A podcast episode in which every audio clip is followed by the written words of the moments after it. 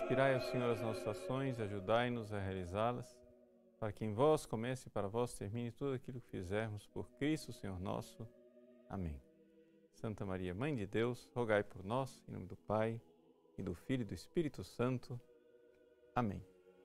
Muito bem, uma boa noite para vocês, uma alegria estarmos juntos nessa transmissão ao vivo. Hoje é ao vivo e nós vamos ter é, logo depois, quando eu terminar de expor o, o conteúdo do programa, um pequeno intervalo onde vocês podem fazer suas perguntas. Então, eh, se forem surgindo aí perguntas, podem eh, ir fazendo eh, ao longo do programa.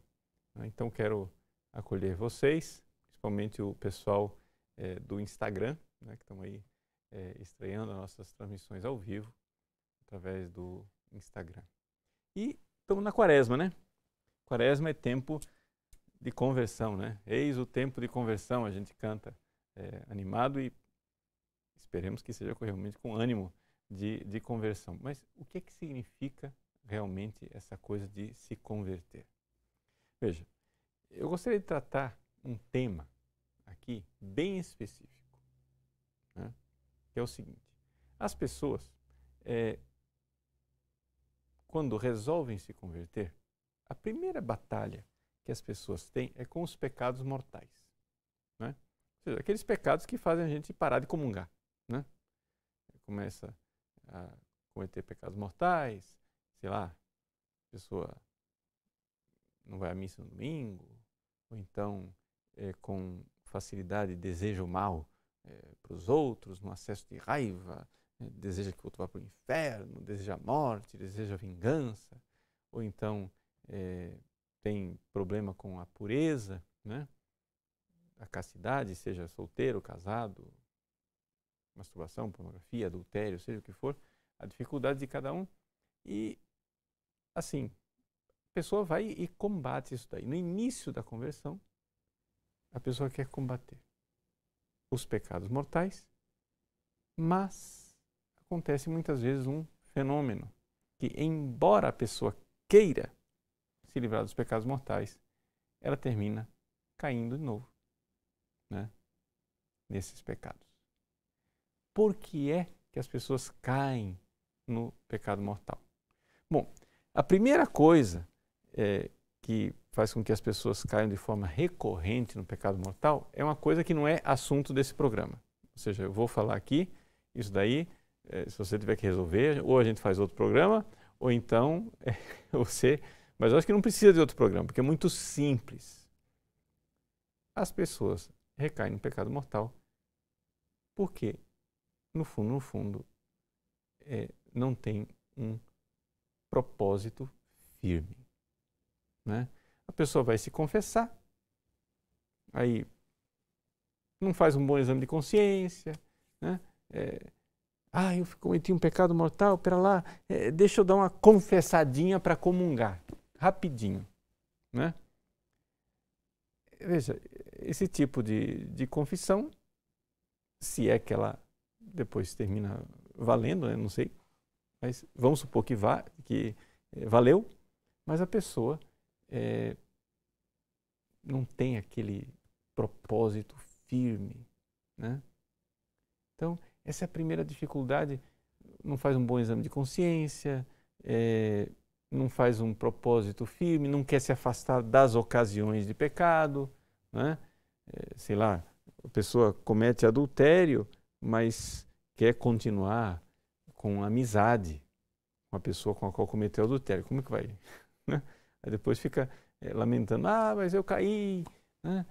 etc. Tal. Então, é, é, mas essas são coisas básicas. Isso daí é, a gente ensina num curso de confissão, não é o assunto do programa aqui. Ou seja, que para fazer uma boa confissão, você tem que fazer um exame de consciência, passar os dez mandamentos, ter um bom exame de consciência, anotar os pecados graves, ir lá, confessar esses pecados graves com o seu número aproximado, quantas vezes você cometeu esses pecados graves, dizer também quais são os agravantes, né?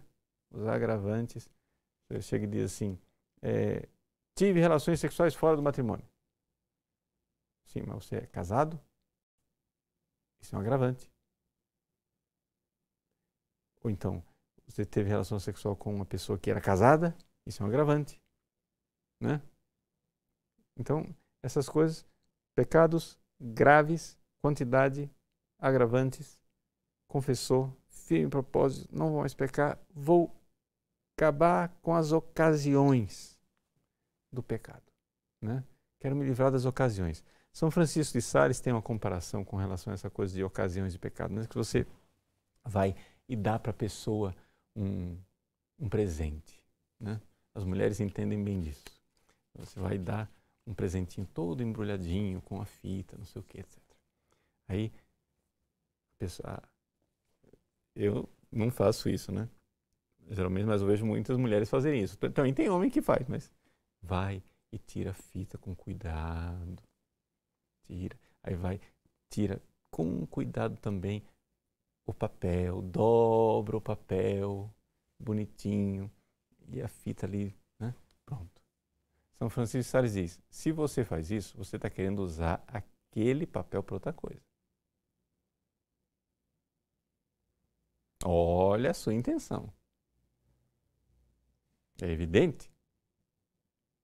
Se você está guardando o papel, se você não quer o papel para nada, você rasga o negócio, você arrebenta a fita, pronto, e joga no lixo. Né? Evidente. Então, isso é o problema da ocasião do pecado. Por exemplo, a pessoa tem relacionamentos que levaram para o pecado. Mas ela quer continuar com a amizade, ela quer guardar o embrulho, né? o, o papelzinho lá. Não, porque eu não vou pecar com essa pessoa mas eu quero continuar amigo dela. Escuta, não vai dar certo. Né? Você tem que sair da ocasião. Ok? Então, mas isso são coisas básicas, fundamentais, que dizem respeito a uma confissão bem feita. Tá? Esse é o combate básico, fundamental.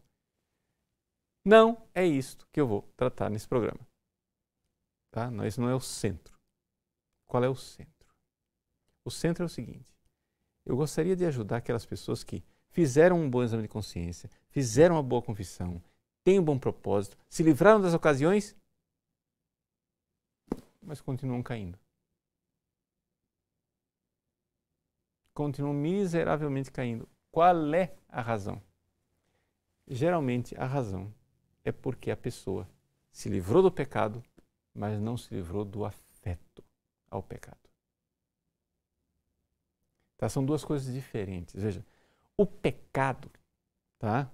ele acontece na vontade, quando eu consinto. Né? Só que a pessoa fica secretamente nutrindo aquele gostinho da coisa pecaminosa. Tá? São Francisco de Sales dá um exemplo na Filoteia, o exemplo da pessoa que é, tinha o, o pecado da vingança. Alguém fazia alguma ofensa, ia lá, bate no outro, se vinga, faz, não sei o quê, mata, manda matar. Né? E ele diz assim: a pessoa vai e se arrepende. Faz uma boa confissão, confissão bem feita. Saiu das ocasiões, vendeu todas as suas armas, é, o que ele tinha de, de, de saiu da gangue, né, de todas as ocasiões que estavam lá do pecado. Mas todas as vezes que acontece alguma ofensa contra ele, que, ele, que acontece alguma injustiça contra ele, ele vai, não deseja o mal para a pessoa, não está desejando mal para ninguém, mas ele vai na roda de amigos e diz assim: é, se Deus não condenasse ao inferno quem mata, né? quem faz alguma coisa de vingança, né? eu faria, eu seria, eu seria capaz. Mas não estou fazendo, não estou consentindo, não, não, quero a morte da pessoa. Não, não quero a morte. Mas olha, é, é porque, é porque Deus está mandando, né?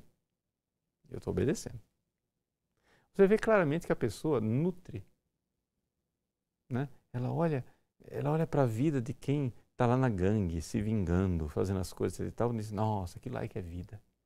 Que pena que eu sou católico, né? Ah, eu sou católico e Deus proíbe. Né? Se Deus não mandasse para o inferno quem faz isso, eu faria. Não mandasse, né? Ou seja, a pessoa não consente com o pecado no ato da vontade, mas na concupiscência, no desejo carnal, a pessoa quer fazer o negócio. E é isso o problema trágico e fundamental de quem, por exemplo, tem problema sério como masturbação e pornografia. Isso é, é uma epidemia, uma epidemia. Eu que atendo no confessionário, né, vejo a dificuldade das pessoas. A pessoa vai, se confessa, fez um bom exame de consciência, fez um bom propósito, etc, etc. Mas o que, é que acontece? O que acontece é que ainda tem uma saudade das cebolas do Egito. Você sabe essa história das cebolas do Egito, né? Ou seja, o povo de Israel saiu de lá do Egito, da escravidão do faraó, quando estava no meio do deserto, servindo a Deus, livre, é, liberto, etc e tal, lá pelas tantas começa a murmurar porque, é, nossa, no Egito tinha cebola, né? A gente comia cebola. Moisés trouxe, trouxe a gente aqui nesse lugar deserto, não tem cebola. Não tem cebola, não tem carne, etc e tal. E existe um afeto. A pessoa fica olhando, é, é, usando uma comparação, é como se a gente pegar aquela metáfora, aquela comparação que Santa Teresa usa no castelo interior, né? A pessoa que está dentro do castelo, ela está em estado de graça. Ela se confessou. Só que as pessoas que estão na primeira morada, que acabaram de se converter, que estão em estado de graça, tem muita gente que está lá, com a janela aberta, olhando para o mundo lá fora do castelo e dizendo: Nossa, aquilo aqui é vida, hein? Invejando o mundo. Invejando o mundo. Então, é, existe uma coisa que a pessoa, no ato da vontade, ela diz: Eu não vou mais ver pornografia, eu não vou mais me masturbar mas tem uma raizinha dentro dela nos afetos que diz assim: ah, mas se eu pudesse era bom, né? Ela não está fazendo nenhuma fantasia, não está pensando em, em, sexo, nada disso, não está pecando. Mas tem ali que ela pode ser que ela não verbalize, né? Pode ser que ela não diga isso, mas ela sempre olha. É como o drogado que não toma droga, mas olha para aqueles que tomam droga e diz: Nossa, eles podem, né? Eu não posso. Que chato. Ou, para pegar uma comparação mais próxima de, de vocês, talvez, né? É como aquela pessoa que está fazendo uma dieta. Quaresma, né? Você está lá. É, agora estou fazendo uma comparação fora do pecado. Tá? Até aqui eu dei exemplos de pecado. Agora eu vou dar um exemplo de afeto que não está no pecado. Né? Você está na quaresma e você, sei lá, está deixando de comer doce. E você, ao invés de renunciar ao doce também afetivamente, você não come doce. Você fica olhando para o doce. Você vai pesquisa na internet para ver foto de doce. Fica lembrando como que é o gosto do doce. Quer dizer, você está se torturando. Né? Você tem que. que é, é, não é que tem. Estou dando um conselho. Né? Corta o afeto.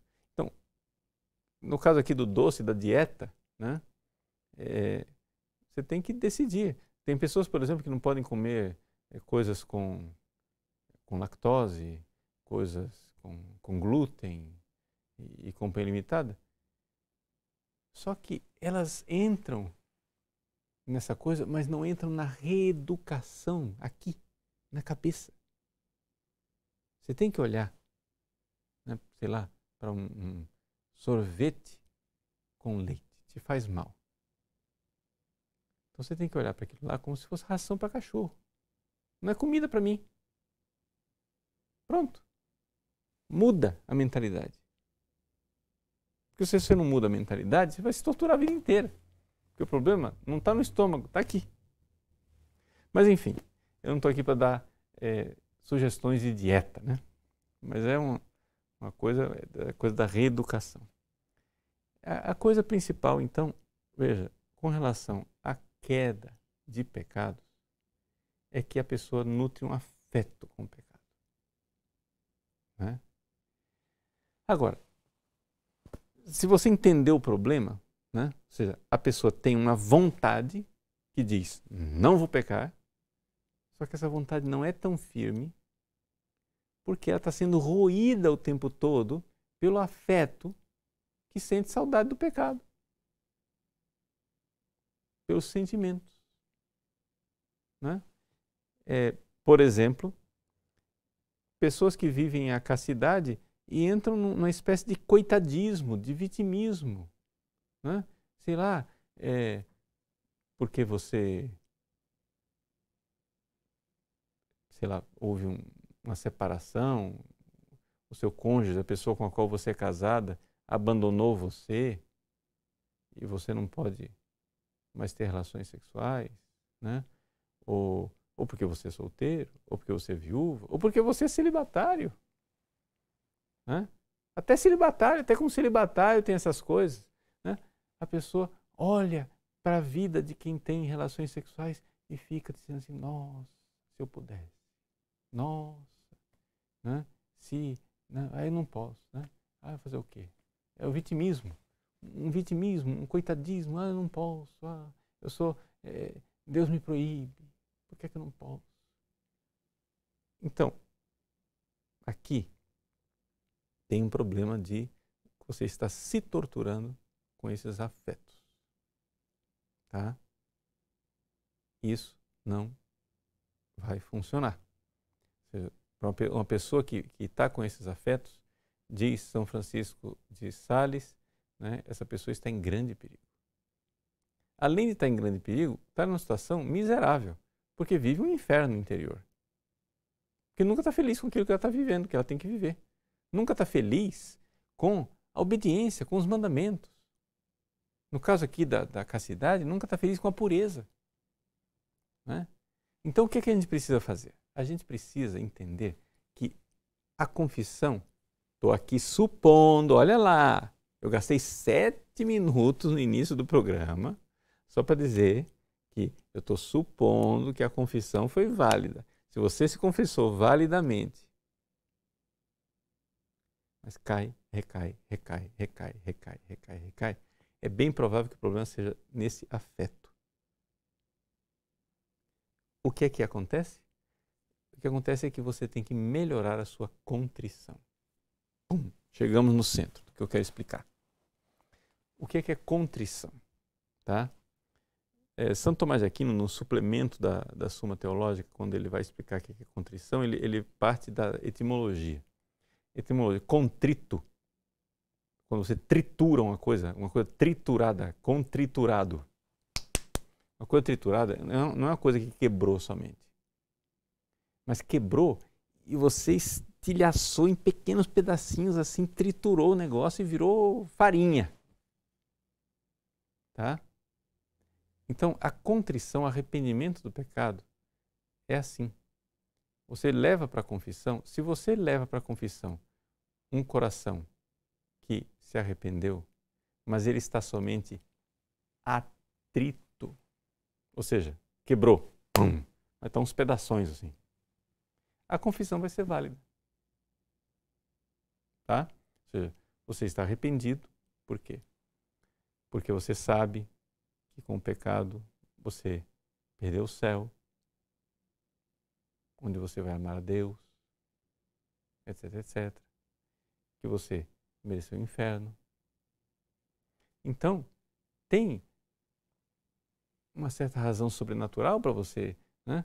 Nossa, eu... só que não está verdadeiramente contrito com aquele amor por Deus. Tá? Um amor por Deus. E, e, e veja, vou dar um exemplo.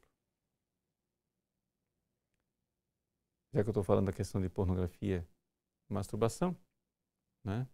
É, imagine que a pessoa tem dificuldade de manter, se livrar das fantasias sexuais.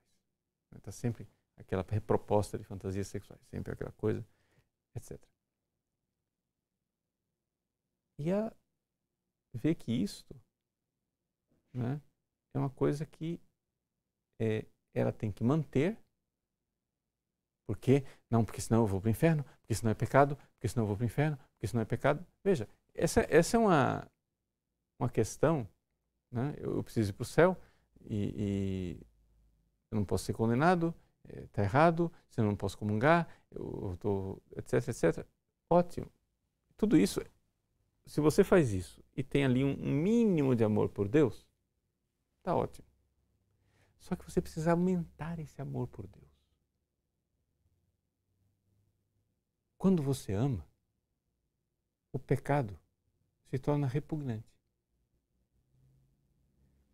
Deixa eu explicar o exemplo que eu ia dar. Você tem uma lei que proíbe você de matar.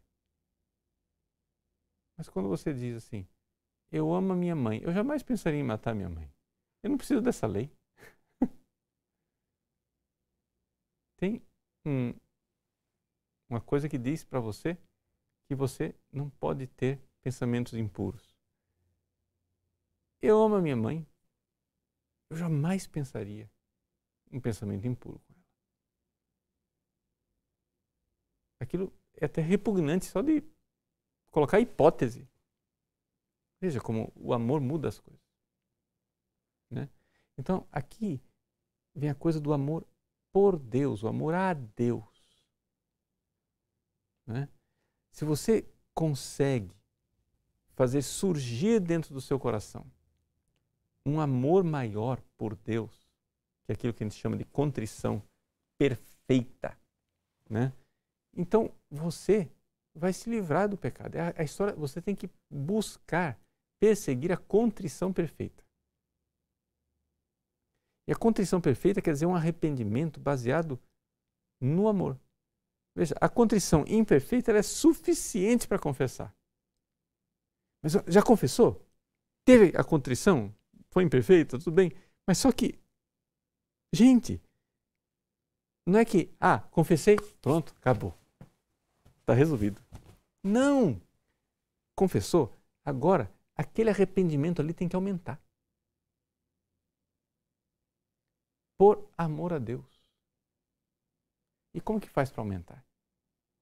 Como que faz para. Veja, o que é, que é a atrição? A atrição é dizer assim: eu me arrependo porque perdi o céu, mereci o inferno e eh, eu sei que Deus não quer e, e por obediência e amor serviu a Deus, eu me arrependo. Tá bom. Pronto. Essa é, é a atrição. A contrição perfeita é quando você, meu Deus, eu vos ofendi. E você fica voltado para Deus, porque foi uma ofensa a Deus. E eu amo tanto Deus, como que eu fui fazer isso com Deus? Totalmente voltado para Deus. Como que eu passo dessa situação onde estou muito preocupado comigo, com o céu, com o inferno, para uma outra situação onde eu estou mais voltado para Deus, para agradar a Deus, para dar glória a Deus, para não ofender a Deus. No meio existe uma, digamos assim, uma ponte que você pode usar e que vai ser muito importante para você chegar nessa, nesse romper o afeto com o pecado é você meditar a respeito do amor de Deus e ver em você ingratidão. Veja, a palavra ingratidão aqui é chave é fundamental. Essa é a chave de ouro do que eu estou te dizendo. Estou te, te ensinando como que você pode alcançar uma contrição perfeita. Tá?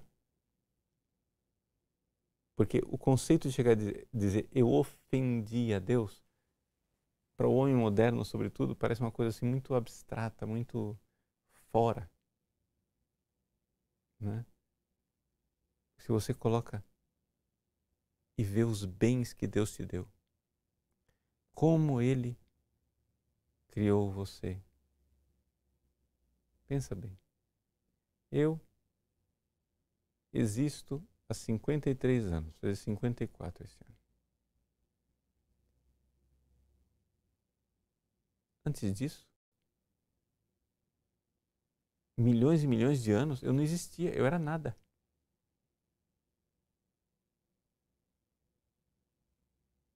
E Deus, sem que nada o obrigasse, resolveu me fazer. E não somente Ele quis me fazer, olha que beleza. Ele quis me dar a fé, me fazer membro da igreja e me convidar para ser feliz no céu. Eu não tenho que ter gratidão por isso. Você precisa exercitar mais a gratidão por Deus né?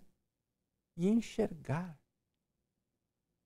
as coisas de Deus, como Deus amou você e quando você então enxerga que Ele morreu na cruz por você. Estamos na quaresma. Né? Domingo agora, quinto domingo da quaresma, nós vamos começar o tempo da paixão. Vamos focar mais na paixão de nosso Senhor Jesus Cristo. Ele morreu por mim. Pega um crucifixo na sua casa, se coloca diante do crucifixo. Veja que sofrimentos Jesus está passando na cruz, suas feridas.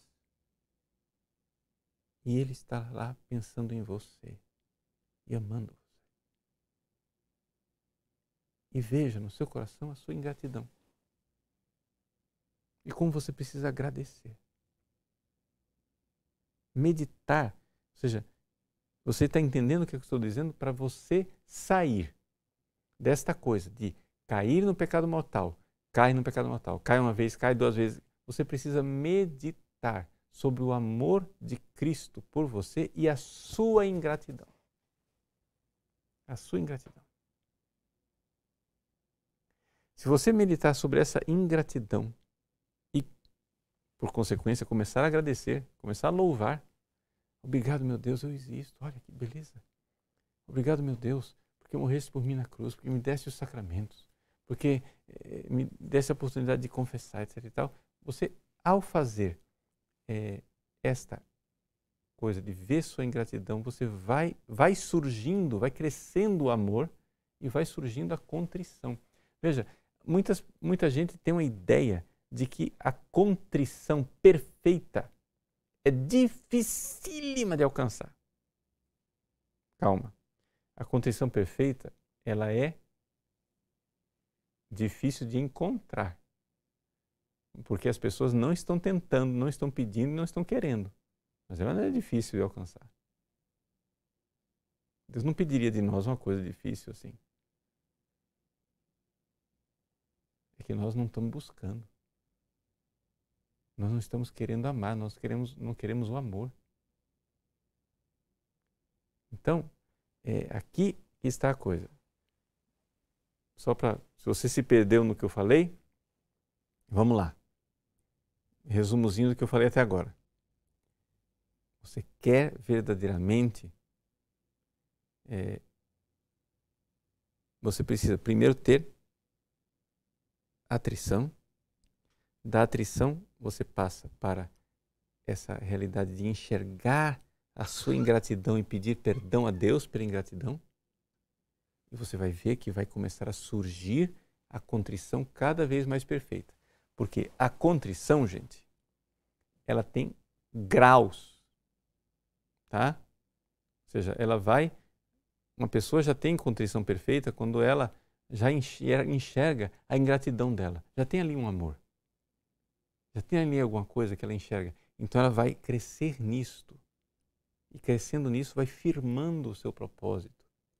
Vai firmando a sua vontade. A vontade vai ficando cada vez mais sólida, cada vez mais robusta, para não cair mais. Porque ela vai enxergando e vai vendo o amor com que ela foi amada. Tá? Então aqui, essa, essa coisa é bem importante, né? é, é o foco da coisa. Tá? E para ajudar as pessoas que têm dificuldade concreta com essa coisa de, de pornografia e de masturbação, eu sugiro para vocês um pontinho de meditação que está aqui na, na Filoteia, né? é Introdução à Vida Devota de São Francisco de Sales. No primeiro livro, na primeira parte da, da Filoteia, tem no capítulo 14 uma meditação sobre o juízo final. É, eu acho que essa, essa meditação ela é bem importante para as pessoas que têm dificuldade com masturbação e pornografia, porque São Francisco de Sales nos leva lá no juízo final, no momento em que os corpos ressuscitam. O mundo acabou. Vem o juiz que é Jesus. Os corpos vão ser levados para o julgamento no vale de Josafá. E todos os corpos ressuscitarão dos justos e dos pecadores, daqueles que irão para o céu e daqueles que irão para o inferno. Só que, o que é que faz a ressurreição? São Francisco de Sales não, não diz. Eu estou aqui refletindo em cima da, da, da, Deixa eu ler primeiro o que é que ele diz e, e para eu refletir. Veja só, ele diz assim. Depois desse dilúvio de chamas e de coriscos, ele, ele é, coloca o fim do mundo, né? Acabar em chamas. Todos os homens ressuscitados da terra, salvo os que já ressuscitaram, a voz do arcanjo comparecerão no vale de Josafá. Mas ai de nós. Com que diferença? Porque uns estarão com corpos gloriosos e resplandecentes, e outros com corpos hediondos e terríveis. Veja o que é que faz a ressurreição dos mortos. A ressurreição dos mortos faz com que os nossos corpos tomem a aparência de nossas almas. A alma que peca mortalmente, ela fica horrorosa. Então, só que hoje você não vê isso. Hoje, uma pessoa que está lá, a, atriz pornográfica, o ator pornográfico que está lá na pornografia, a, ele está cometendo, ela está cometendo um pecado horroroso. Portanto, a alma daquela pessoa está no estado horroroso. Santa Teresa d'Ávila descreve na, nas primeiras moradas, né? Diz que ela diz: conheço uma pessoa. Ela está falando dela, né? Só que ela, por modéstia, ela diz que não é ela. Mas eu conheço uma pessoa a quem Deus deu a graça de enxergar o que é uma alma em pecado mortal. E se as pessoas vissem o que é uma alma em pecado mortal, como aquele negócio é horroroso, ninguém pecaria. Santa Catarina de Sena, né, ela sentiu o cheiro, que era pior do que um cadáver podre. Quando você passa na, na estrada e tem um animal morto, aquele cheiro horroroso, uma alma em pecado mortal cheira pior do que isso aí. Só que, claro, as pessoas em pecado mortal você olha para os corpos, os corpos estão né, belos, jovens e bonitos. Não transmitem a figura da alma. Mas na ressurreição dos mortos, essas almas, o corpo acompanhará a alma. E essas pessoas serão verdadeiros monstros. Esses corpos, diz São Francisco de Sales, vão ser hediondos e terríveis. e das pessoas em estado de graça serão luminosos, serão gloriosos. Aqui, se você refletir sobre isso, sobre a verdade, né? A verdade que é que os corpos que você hoje admira na pornografia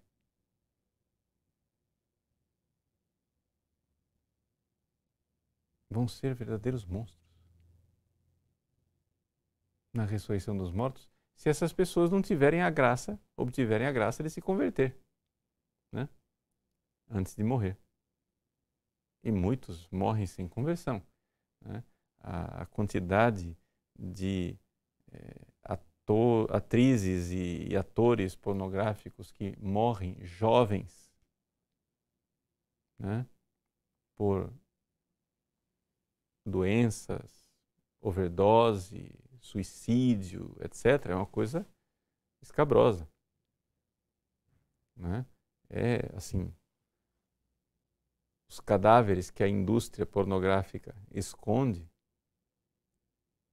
é um negócio medonho. E você consumindo pornografia, você está alimentando isso. Está alimentando não somente a morte eterna dessas pessoas, tá, até a morte física também. Né? Porque, claro, as pessoas estão sendo usadas. E o cérebro não aguenta aquilo. As pessoas terminam indo para droga, terminam cometendo suicídio, vivendo uma vida maluca. E muitos morrem bastante jovens. Agora, pense na verdade sobrenatural. Pense num corpo, sei lá, como de São Pedro de Alcântara. Santa Teresa dizia que ele, ele fez tanta penitência que o corpo dele parecia é, um corpo feito de raízes, o nós das o, o nó das raízes, né? Os ossos. Mas quando ela viu ele, é, depois da morte, viu, disse: ó, oh, bem-aventurada penitência que deu origem a tanta glória. Então, o corpo dele aqui era um corpo macilento, é, todo ao quebrado. Como São Pedro Alcântara ressuscitará glorioso e luminoso? Que corpo extraordinário será! Enquanto outros que viveram a bela vida vão ressuscitar como verdadeiros monstros desformes, desfigurados. Né? Essa é a, a coisa. Enxergar isso. Uma vez que você enxergou isso, você enxergar que Jesus veio a este mundo, assumiu o nosso corpo, nossa natureza humana, ficou desfigurado na cruz para poder levar você para essa glória do céu e ver a sua ingratidão enxergar, ver o amor com que você foi amado. Deus quer que você um dia seja um corpo glorioso, transfigurado, cheio de glória, luminoso.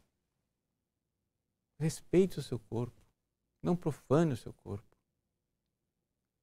Grande gratidão a Deus. E aí, com essas reflexões, rezando sobre essas coisas e fazendo, enxergando a sua ingratidão, vai surgindo gratidão, vai surgindo amor e vai surgindo a contrição cada vez mais perfeita. Né? Então você não, deve, você não deve pensar em contrição somente quando você está em pecado mortal. Ah, eu estou em pecado mortal, vou fazer um ato de contrição. Não, ato de contrição você tem que fazer todos os dias, várias vezes por dia, o, teu, o dia inteiro. Como? É que a palavra ato de contrição ficou um pouco viciada, né? Mas é, é, a gente não sabe muito o que, qual a referência. O ato de contrição é enxergar o amor de Deus. E enxergar a nossa ingratidão. E querer reparar isso, querer amá-lo de volta. Se a gente cresce nisso, cresce solidamente. Né? Então, isso é o conselho que eu gostaria de dar para vocês né, no dia de hoje e essa reflexão a respeito de como verdadeiramente a gente deve fazer para é, se livrar dessas quedas recorrentes de pecados mortais. Tá bom? Nós vamos agora fazer um breve intervalo. Né? Você aí que tem as suas perguntas, mande as suas perguntas e aí nós vamos ter um tempinho de diálogo juntos para a gente né, trocar umas ideias. Tá bom? A gente volta já já.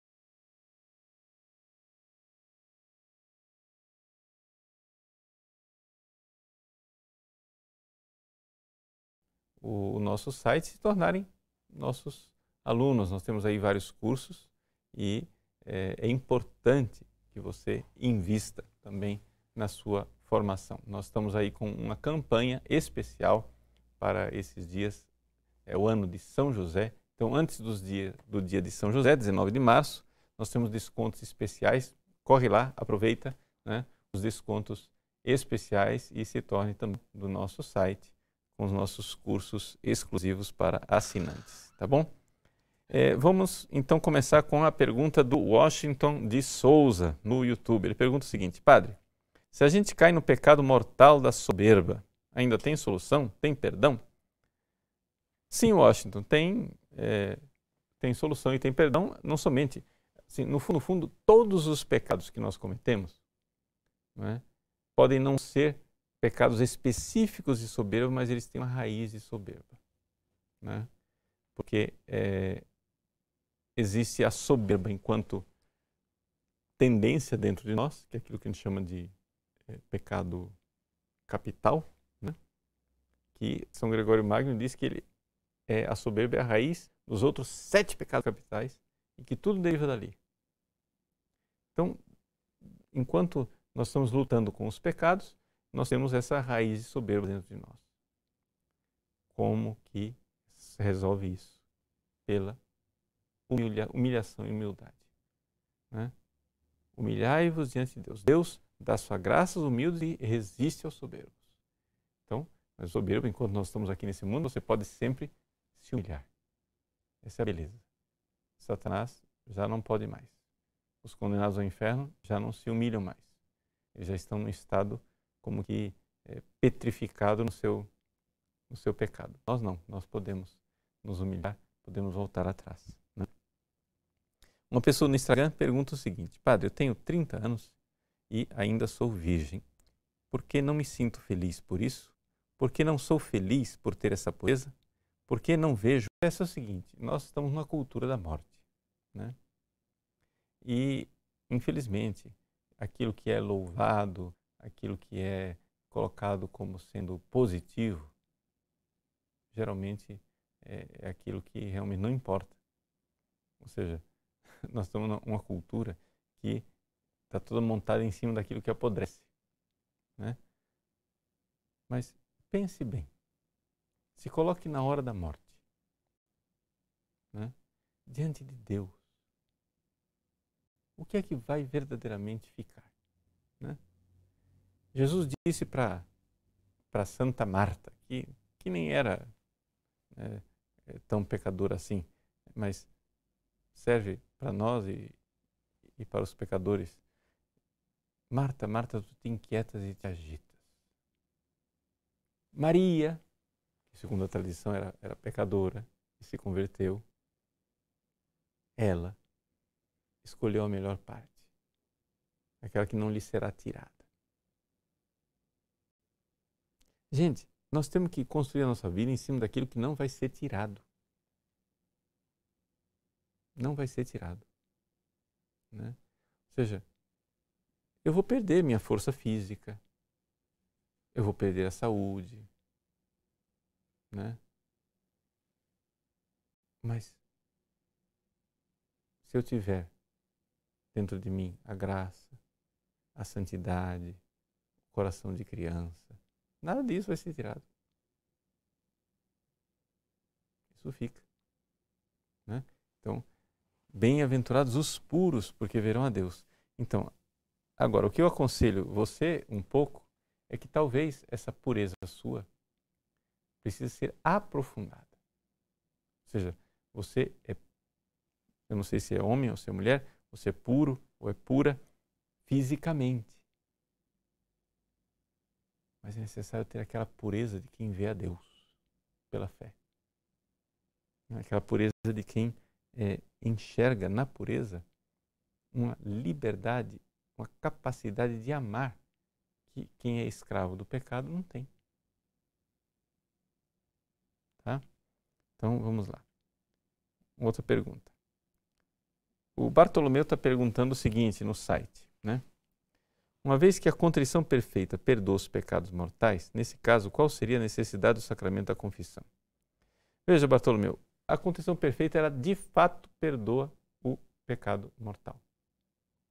Só que ela supõe que você tem um propósito de confessar, porque a necessidade de confessar os pecados mortais é um mandamento de nosso Senhor. Então vamos supor, vamos fazer um, faz de conta aqui, que a pessoa é, cometeu adultério. E ela, de fato, é, alcançou a contrição perfeita. No momento em que ela alcança a contrição perfeita, o pecado dela é perdoado. A confissão só vai confirmar isso. Mas o pecado já é perdoado. Naquele momento. Só que, se ela, por um ato de rebeldia, depois chega e diz: Ah, mas não vou me confessar, ela perdeu o estado de graça. Ela, não, ela perdeu o estado de graça não com o adultério, do qual ela já foi perdoada. O adultério não volta. entendeu? Mas perdeu o estado de graça pela rebeldia da desobediência. Entendeu? Então vamos supor, a pessoa comete adultério, se arrepende, aquilo lá está perdoado. Tá? A contrição perfeita perdoa os pecados, sim, Senhor. Só que muitas pessoas que alcançam a contrição perfeita ficam em dúvida. Mas será que eu tive a contrição perfeita suficiente? Então vai para a confissão. Porque a confissão ratifica aquilo e coloca o coração da pessoa em paz. Se a contrição era perfeita, já estava perdoado. Só que é importante você entender que toda contrição perfeita inclui o propósito de se confessar. Inclui o propósito de se confessar. Por quê? Porque se não tiver lá esse propósito, a pessoa, na realidade, né, está cometendo um outro ato de, de, pecado mortal e perdendo o estado de graça. O estado de graça que ela ganhou com a contrição perfeita, ela perdeu com a rebeldia. Né? Muito bem. João Wellington, no Facebook, pergunta o seguinte: É possível se libertar dos pecados mortais sem a confissão com o padre? Sim, João Wellington, é aquilo que eu acabei de dizer, com a contrição perfeita. Né? Ou seja, a contrição que a pessoa tem, onde ela está arrependida. Atenção, vamos, vamos aqui explicar melhor. Existem dois aspectos da contrição perfeita. Um é na vontade e o outro é nos afetos. Quando uma pessoa está é, arrependida com a contrição perfeita de ter ofendido a Deus, né? de não ter amado a Deus, de ter é, feito um ato que ofendeu o amor de Deus, essa pessoa pode acontecer que essa pessoa chore, é, sinta verdadeiramente uma, uma emoção contrita. Tá? Isso não é essencial da contrição perfeita. Tem gente que se emociona mais, tem gente que se emociona menos. Então, isso daí é uma coisa que pode ter, pode não ter. O que precisa ter é o ato da vontade lá dentro, onde a pessoa enxerga que o pecado ofendeu a Deus e eu não quero mais ofendê-lo. Porque ele me amou tanto, eu quero amá-lo de volta. Se essa realidade acontece dentro de você, o seu pecado está sendo perdoado ali na hora. Vamos supor que você é, pecou de noite. E você não pode se confessar naquela hora. Não tem igreja aberta, você não vai encontrar um padre, etc e tal. Não espere a confissão. Faça a contrição naquele momento. Né? A mais perfeita possível que é voltada, a diferença da contrição para a atrição é que a contrição é voltada para o não quero mais ofender a Deus. Oh Deus, olha meu coração ingrato, eu vos amo, Senhor. Isso é uma graça que não é difícil de alcançar. Ela só é difícil de encontrar por causa da nossa ingratidão, lerdeza e dureza de coração, só isso. Mas pense que a contrição perfeita era o único jeito que tinha das pessoas se salvarem no Antigo Testamento. E as pessoas se salvavam. é que Deus nos deu, pelo sacramento da confissão, uma facilidade. Mas essa facilidade do sacramento da confissão, que aceita a atrição e, e eleva aquilo para dar o perdão, isso não deveria ser para nós um empecilho. Não deveria ser uma coisa, uma, uma muleta, uma desculpa para você nunca atingir a contrição perfeita. Não, você vai, se confessa e vai lutar para ter a contrição perfeita. Entendeu? Porque, porque isso é muito bom espiritualmente para você. E quanto mais você se exercitar nisso, mais diante das quedas, etc. Tal, você vai é, se livrando da miséria do pecado. Então, uma contrição perfeita, de realmente ter, se arrepender de ter ofendido a Deus, que é sumamente bom e digno de ser amado. Isso daí é uma graça. Não é difícil de alcançar.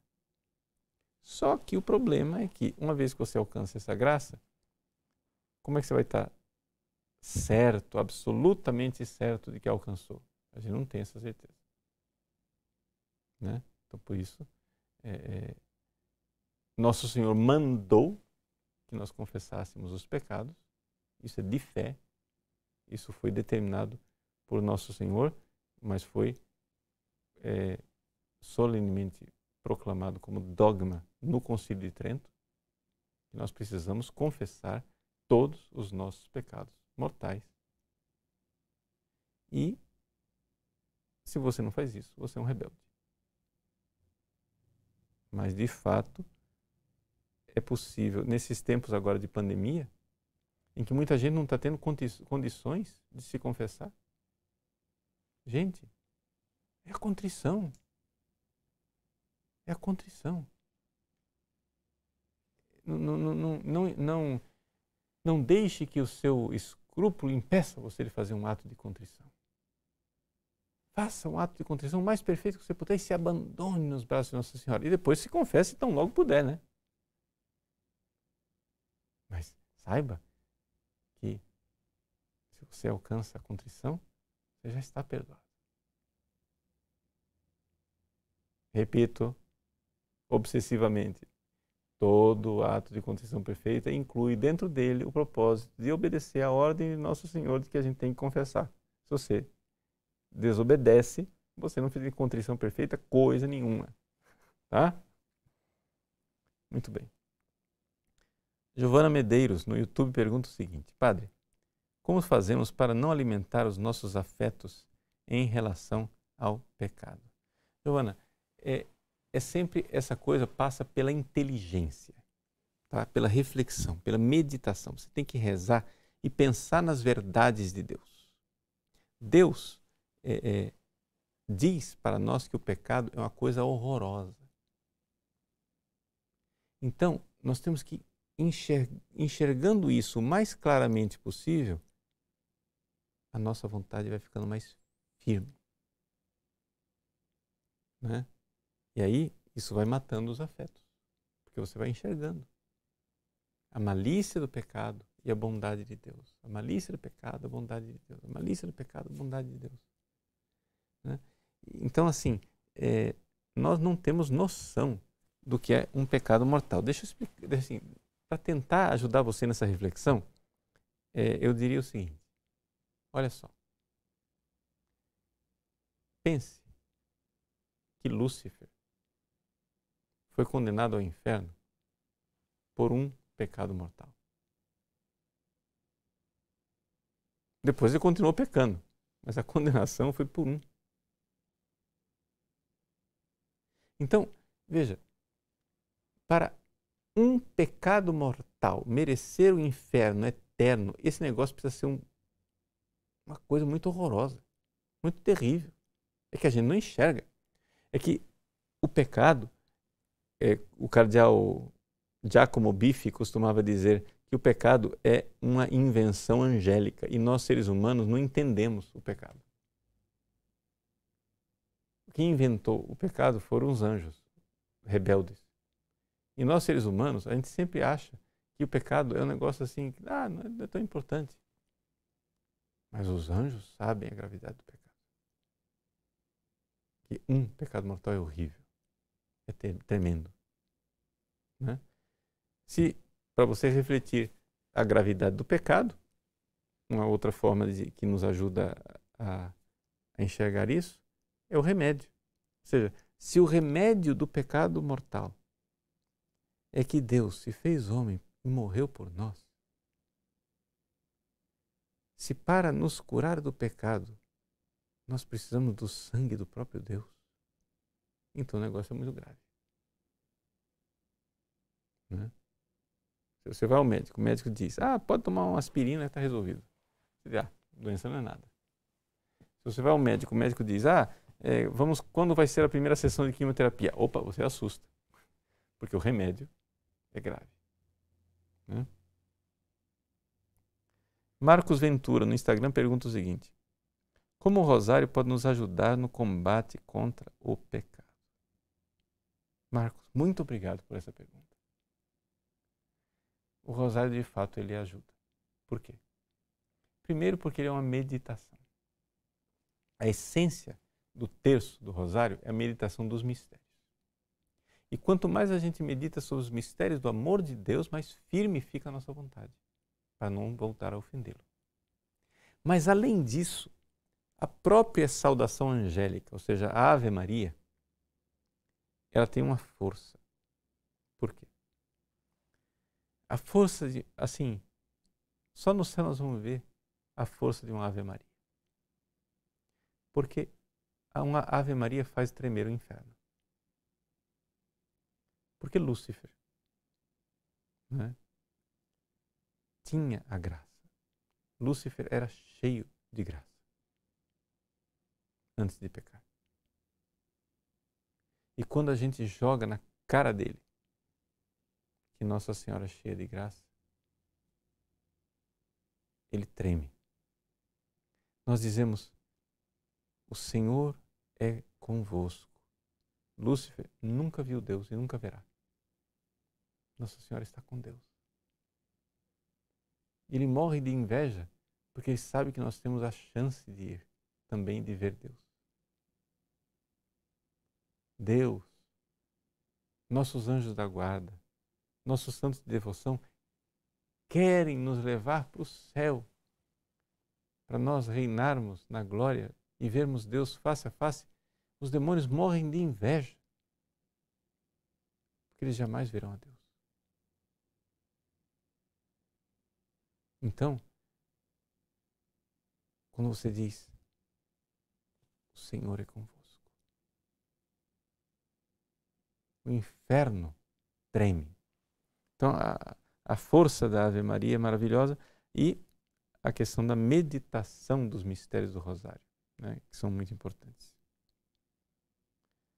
Rose Gardim, no Facebook, pergunta o seguinte: Padre, se Deus não se lembra mais do pecado, por que existe o purgatório? Veja, Rose, o que acontece é o seguinte: é, Deus não se lembra do pecado, mas não quer dizer que as consequências do pecado elas não existem. Elas existem. Elas continuam aí. Né? Vamos supor, quando é, alguém, vamos supor, comete um assassinato, né? um sujeito mata o filho. Os pais podem perdoar e se esquecer do pecado. Mas o filho morreu. Houve ali uma desordem, aquilo não volta. Né? As consequências do pecado ficam. Então, assim como é, num assassinato aquela pessoa morreu e ela não vai voltar mais, né? claro, se está no céu, glória a Deus, vai ressuscitar também no último dia, mas digo, não vai voltar para esta vida agora.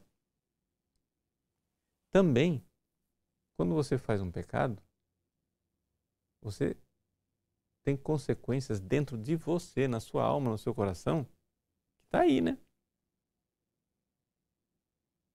Não é que você faz o pecado e sai ileso. Está perdoado. Perdoado é uma coisa. Perdoado da culpa eterna. Mas não perdoado, não foi restabelecida a desordem que foi criada na sua alma. E aí, por isso que o purgatório é uma grande misericórdia de Deus para conosco, porque nos dá a possibilidade, se a gente não fez a tarefa de casa, que é restabelecer a ordem nessa vida, né? a gente tem a chance de, no purgatório, restabelecer. Eliane, no Instagram, pergunta, e essa é a nossa última pergunta de hoje, que a gente já vai concluindo o nosso programa.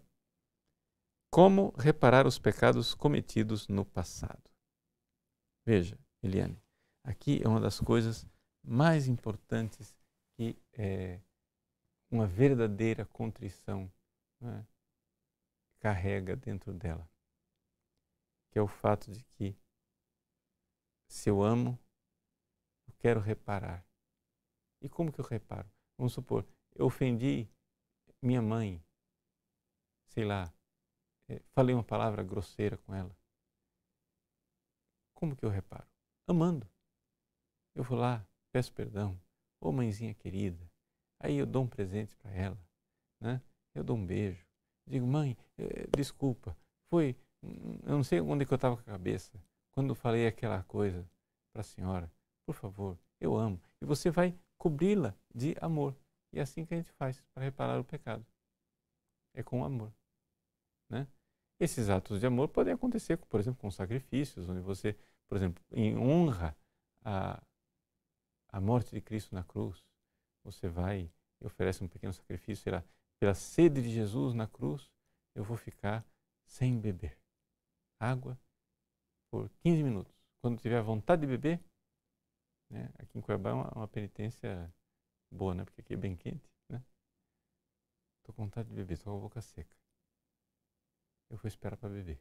Dez minutos. Olho no relógio, daqui a pouco. Jesus, eu vos amo.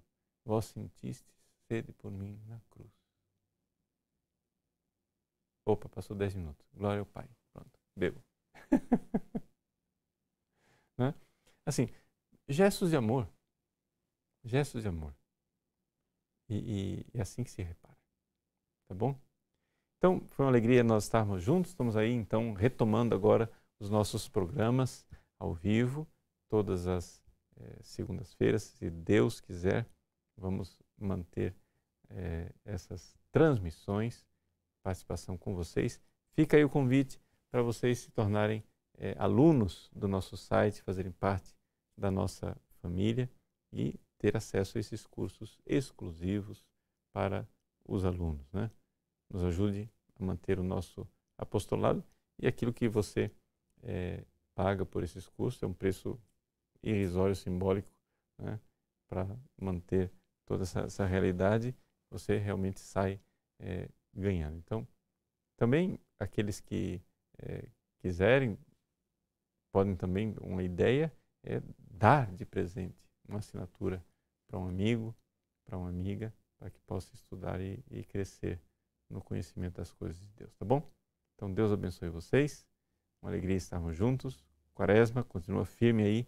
Vamos pedir a Deus a graça de romper todos os laços com o pecado, os laços afetivos e ter uma verdadeira contrição, um verdadeiro amor por nosso Senhor. Nossa Senhora abençoe. São José está chegando aí, dia de São José, dia 19 de março. Vamos né, honrar o nosso Pai e Senhor São José. Deus abençoe vocês. Em nome do Pai, e do Filho do Espírito Santo. Amém.